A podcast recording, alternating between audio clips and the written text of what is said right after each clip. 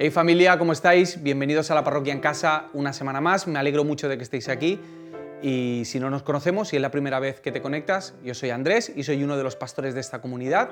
Y hoy no voy a compartir yo, eh, os va a predicar mi padre. Y antes de daros paso a la enseñanza, os tengo que anunciar algunas cosas. Eh, si queréis estar conectados a la parroquia durante este tiempo, podéis seguirnos en Instagram, arroba la parroquia. Podéis seguirnos en YouTube y suscribiros y dar a la campanita para que os lleguen los avisos. También podéis venir a las reuniones de oración que tenemos presenciales los jueves a las 7 y media. Tenemos un tiempo genial, súper inspirador de oración. Y también podéis conectaros al Zoom que tenemos los domingos a las 11 y media durante este mes de febrero. Así que no me enrollo mucho más, voy a dar paso a mi padre. Eh, mi padre es el mejor predicador que conozco y el predicador que mejor conozco. Probablemente una tenga que ver con la otra. Y va a hablar durante los próximos minutos de camellos, de burros y de reyes. Así que si no tenías pensado ir al Biopark, eh, esto puede sustituirlo bastante bien. Que disfrutéis de este tiempo. Querida familia de la parroquia, no sé ni cómo empezar, me siento raro, siempre tocándoles, abrazándoles, eh, tomando café, estando juntos, y hoy no puedo hacerlo. Pero gracias a Dios por este medio que nos da para compartir esta mañana la palabra. Eh, me gustaría reencontrarme pronto con todos vosotros. De momento mantengamos las normativas que debemos tener para cuidarnos los unos a los otros.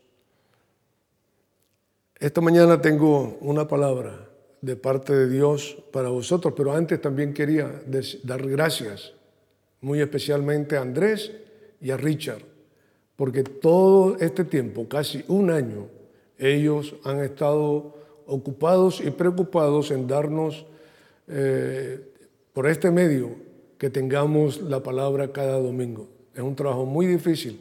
Personalmente yo no podría hacerlo, pero gracias a Dios por gente como ellos. Eh, no sabía realmente cómo empezar, pero escuché hace poco una ilustración que nos puede valer para introducirnos en el pensamiento de esta mañana.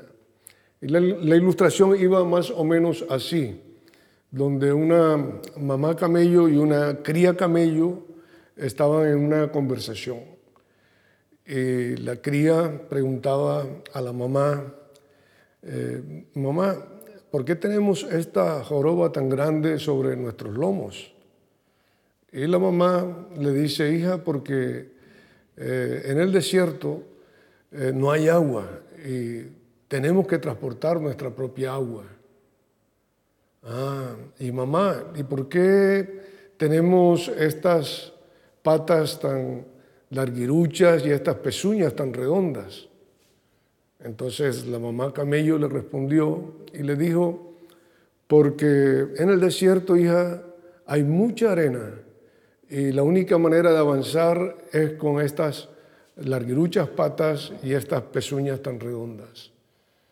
Ah, mamá, ¿y por qué estas pestañas tan largas? Hija, porque en el desierto hay muchas ráfagas de viento y, levanta mucha arena y ellas nos guardan y nos protegen nuestros ojos. Entonces la cría camello preguntó, ¿y por qué estamos en el zoológico? Esto solo es una introducción a lo que yo quisiera hablar hoy a vosotros. Vamos a dejar la ilustración ahí a un lado y vamos a, ir concretamente a preguntas y pensamientos que nos pueden ayudar en este tiempo. Yo creo que pasamos muchas veces de nuestra vida ocupados y preocupados por cosas que no son tan prioritarias, mientras que hay otras que tienen mayor trascendencia y no le damos tanto valor o no las consideramos eh, tanto y sin embargo están puestas allí por Dios para nosotros. Hay un texto bíblico que quisiera traer esta mañana en el primer libro de Samuel, el capítulo 15, y allí se nos dice que eh, perdón, 1 Samuel capítulo 9, allí se nos dice que había un varón de Benjamín, hombre valeroso, el cual se llamaba Cis, hijo de Abiel, hijo de Seror, hijo de Becorat, hijo de Afia, hijo de un benjamita. Y tenía él un hijo que se llamaba Saúl, joven hermoso. Entre los hijos de los hombres no había otro más hermoso que él. De hombros arriba sobrepasaba a cualquiera del pueblo. Y se habían perdido las asnas de Cis, padre de Saúl, por lo que dijo Cis a Saúl su hijo, toma ahora contigo alguno de los criados y levántate y ve y busca las asnas. Y él pasó el monte de Efraín y, de allí a la tierra de Salisa y no las hallaron. Pasaron luego por la tierra de Salim y tampoco. Después pasaron por la tierra de Benjamín y no las encontraron. Cuando vinieron a la tierra de, Sif, Suf, Saúl dijo a los criados que tenía consigo, ven, volvámonos porque quizás mi padre, abandonada la preocupación por las asnas, estará preocupado por nosotros. Esta historia a mí personalmente me ha bendecido mucho a lo largo de mi vida y está centrada en un joven, un joven muy laborioso, y tal vez muy profesional en su trabajo, heredero de una hacienda de su padre que tenía eh, burros y los burros se les perdieron en cierta ocasión. Y entonces él, em, su padre le mandó a Saúl para buscar esos burros que se habían perdido. Escogió a uno de sus criados y se fue en busca de ellos. Estuvo como Tres días. Imagínense tres días afanado, sudando, oliendo mal, tal vez con hambre, tal vez con sed, pero iba detrás de un objeto que era buscar apresuradamente esas asnas que se habían perdido. Y me encanta cuando la escritura dice en el versículo 4 donde hemos leído, y no las encontraron. Yo no sé cuántas veces nosotros estamos afanados buscando algo muy preocupadamente, tal vez un gran billete que se nos perdió, unas llaves, quién sabe qué será, y, buscamos afanosamente y no las encontramos y nos encontramos en ese momento más bien en frustración y hasta con enojo muchas veces por no haberlas hallado. Y pensamos que esos momentos eh, son malos, pero no siempre es así. Porque en este caso, en esta historia, el Señor eh, se vale de todo para, para ayudar a, sus hijos. Y en este caso concreto de Saúl, que él estaba afanado buscando aquellas asnas y no encontrarlas, le llevó a pararse y a decir a su criado, tal vez mi padre está más preocupado de nosotros que de las asnas, ¿por qué no volvemos a nuestra casa? En esa reflexión, que es buena, el criado, con una sensibilidad tal vez mayor y puesto por Dios allí, le dice, ¿por qué no nos acercamos más bien a la casa del vidente, que es el profeta. En aquel entonces el profeta era Samuel. Tal vez él nos dé indicio cuál es el objeto por el cual hemos emprendido este viaje. Él es un varón insigne y seguro tiene una palabra en su boca. A Saúl no le pareció mal la propuesta, solo que no tenía una ofrenda para llevarle al profeta. El criado dijo, yo tengo aquí algo para él. Y entonces los dos se dirigieron hacia la ciudad donde estaba el profeta.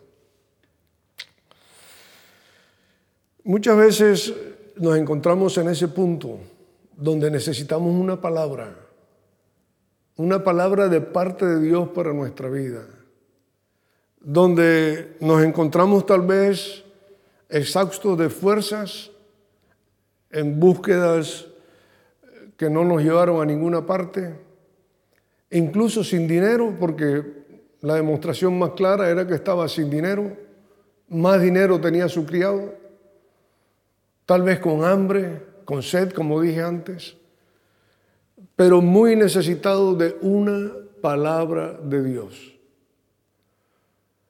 Pienso que en la estrategia de Dios con Saúl, el Señor se valió de esos burros para dirigirle hacia una palabra. Concretamente, llegaron a la casa de Saúl buscando una palabra, tal vez con muchas preguntas, pero para sorpresa de ellos, más bien fue el profeta que tenía una pregunta de parte de Dios para Saúl. Y llega, se presenta. Cuando se presenta, el Señor le dice a Samuel, este es el hombre de quien yo te hablé ayer, que iba a venir a estar delante de ti. En la agenda de Dios pensamos que no estamos. Estamos como perdidos, sin orientación. Pero en la agenda de Dios, Él está contando, en este caso, con Saúl. Y lo tenía agendado para ese día. Y es más, y le dice, a esta hora, mañana se presentará. Así que yo me imagino a Samuel esperando la hora y justo se presenta Saúl. Cuando se presenta, le lanza una pregunta de quién es todo lo codiciable que hay en Israel, sino para ti y para la casa de tu padre. Se sorprendió tremendamente este joven, pero la sorpresa aún es mayor, porque había más cosas para vivir ese mismo día. Y en esa hora, Él le invita a entrar en una sala donde hay 30 hombres de autoridad, 30 hombres principales de la ciudad, y están allí en esa sala. Imaginemos a Saúl con unas ropas tal vez malolientes de tres días corriendo detrás de unos burros, eh, pelo desgreñado, eh, pero a Dios no le importa nada de eso. Cuando Dios tiene los ojos puestos en uno, Él está interesado más en la revelación que Él quiere darnos de su palabra, para que nosotros entendamos cuál es nuestro destino. En este caso, estaba a punto de pasar el umbral de una puerta que lo iba a introducir en un nuevo espacio, lo iba a introducir en un nuevo lugar. Allí entró y no solamente se sentó en cualquier lugar, sino que eh, el profeta había reservado la cabecera de la mesa. Usted puede leer detalladamente todo ese capítulo 9. Y a la cabecera de la mesa fue puesto este hombre con esa presencia que llevaba, insignificante, pero elegido y escogido por Dios. Estando allí, Samuel le dice al cocinero, saca aquella porción que te dije que pusieses aparte. Quiero decirte, mi hermano, que Dios tiene cosas apartadas para ti, que tú tal vez ni las sabes. Y pónsela allí delante de él. Y lo que está reservado, porque hay cosas reservadas, sácalas y ponlas delante de él. La mejor pieza de carne fue para él. Las cosas reservadas, el, mejor vino, la comida, lo que acompañó, la fruta, todo lo reservado estaba lo mejor apartado para este hombre. Qué gran sorpresa. Pero para mí aún aparte de eso, de estar disfrutando ese, ese bienestar en medio de aquel ambiente, para mí eh, algo que es muy notorio es cuando en el verso 27 Samuel al día siguiente muy temprano se levanta juntamente con el criado y con Saúl y va a despedirlos hasta las afueras de la ciudad. Pero cuando van camino hacia eh, las afueras de la ciudad, él le dice a Saúl, dile a tu criado que se adelante. Y tú espera un poco. Esto me llama mucho la atención porque este fue el joven que salió corriendo a buscar las asnas de su padre. Pero ahora tenía que aprender a esperar. Ahora tendría que aprender a dar un paso para pasar al siguiente. A la vida nueva que Dios le estaba llamando era una vida de paso a paso. Y le dice, dile al criado que se adelante y tú espera un poco para que te declare la palabra de Dios. O sea, todo aquello hubiera sido excelente, vivir aquel día, eh, una tremenda emoción, estar en aquel ambiente, comer la mejor comida, estar rodeado de la mejor gente, estar al lado de gente importante. Pero irse sin saber la palabra de Dios hubiera sido nulo todo lo demás. Necesitamos oír urgentemente la palabra de Dios. Por encima de las comodidades, por encima de la abundancia, por encima de la exquisitez, hay algo mejor que es la palabra de Dios. Todo el capítulo 10 del libro de Samuel nos viene a decir detalles sobre detalles hacia el futuro de este hombre. Este hombre que salió tras un objeto se encontró verdaderamente con un propósito mayor y grande. Un hombre que había salido tras unos burros se estaba encontrando con una corona, con un reinado, con un gobierno el Señor le dice a Samuel, este gobernará. El Señor te está diciendo o te está llamando a ti a gobernar tu propia naturaleza, a gobernar tus propios pensamientos. Dios te está llamando para gobernar circunstancias en tu vida donde Él quiere honrarse y Él quiere glorificarse. Esta palabra, como decía, no es para todos, es exclusiva para los hijos. Y en este caso Dios tenía un propósito con Saúl y quería darle una palabra a él. Y todo este capítulo 10, como dije, es eh, una palabra profética muy acertada acerca de la vida de Saúl. Ahora yo quisiera decirte qué estamos buscando en nuestra vida. ¿Detrás de qué cosas vamos nosotros? ¿Detrás del dinero?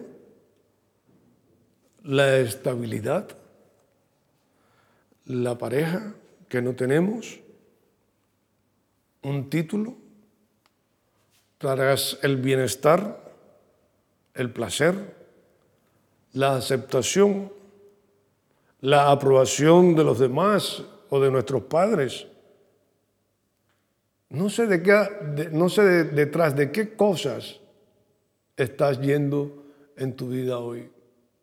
Pero lo que sí sé plenamente es que Dios ha puesto sus ojos en ti. Y el rey te está buscando a ti. Y Él te quiere sacar del anonimato de detrás de esas cosas para llevarte a su lado, para llevarte a ser parte de su reino. Él dice la escritura en Colosenses 1:13, nos libró de la potestad de las tinieblas, Dios nos libró de la potestad de las tinieblas y nos trasladó al reino de su amado Hijo. A ti y a mí, Él nos llevó al reino, donde Él es el rey. Juntos nosotros somos su pueblo. Somos su especial tesoro, somos su iglesia. Y yo quisiera reflexionar sobre eso. Creo que la iglesia no ha estado en el lugar que debe estar. Hemos estado como fuera del lugar. Nos hemos ocupado de nuestros templos, de nuestro ambiente, de nuestra atmósfera de iglesia y hemos estado muy cómodos. Hemos disfrutado ese bienestar y, ese saber eh, vivir, tal vez abundancia. Hemos estado ahí. Pero esta ola de prueba que ha venido sobre todo el mundo, creo que Dios se está valiendo de ella para situarnos en el lugar correcto. Hemos mal interpretado lo que es el reino de Dios. Acuérdese que Jesús dijo, mi reino no es de este mundo. ¿Cómo es el reino de este mundo? Donde los gobernantes y los reyes se enseñorean de los demás. Pero Jesús dice, en mi reino el que quiere ser mayor tiene que servir a los demás. Hermanos, y esta es una tremenda oportunidad de servir a los demás. El Señor nos dice, no que dejemos de buscar aquellas cosas. Él lo que nos dice es, busca primero el reino de Dios. O sea, la prioridad debe ser su reino. Y esas cosas serán añadidas. Pero busquemos el reino de Dios y su justicia. Estamos viviendo un desierto y la iglesia debe estar equipada y preparada para vivir en ese desierto. Un desierto donde hay corrupción, inmoralidad y mentira. Pero hace falta gente como tú y como yo viviendo la vida de Jesús y expresando la vida del reino de Dios, aquí y ahora, en medio de esta situación, en medio de estas contrariedades, en medio de esta pandemia. Hoy tenemos la mejor oportunidad para manifestar lo que somos. Luz de un mundo que está en tinieblas. Y sal para una tierra que está en corrupción. Te dejo ahí esa palabra de parte de Dios para tu vida en este tiempo. Que el Señor te bendiga.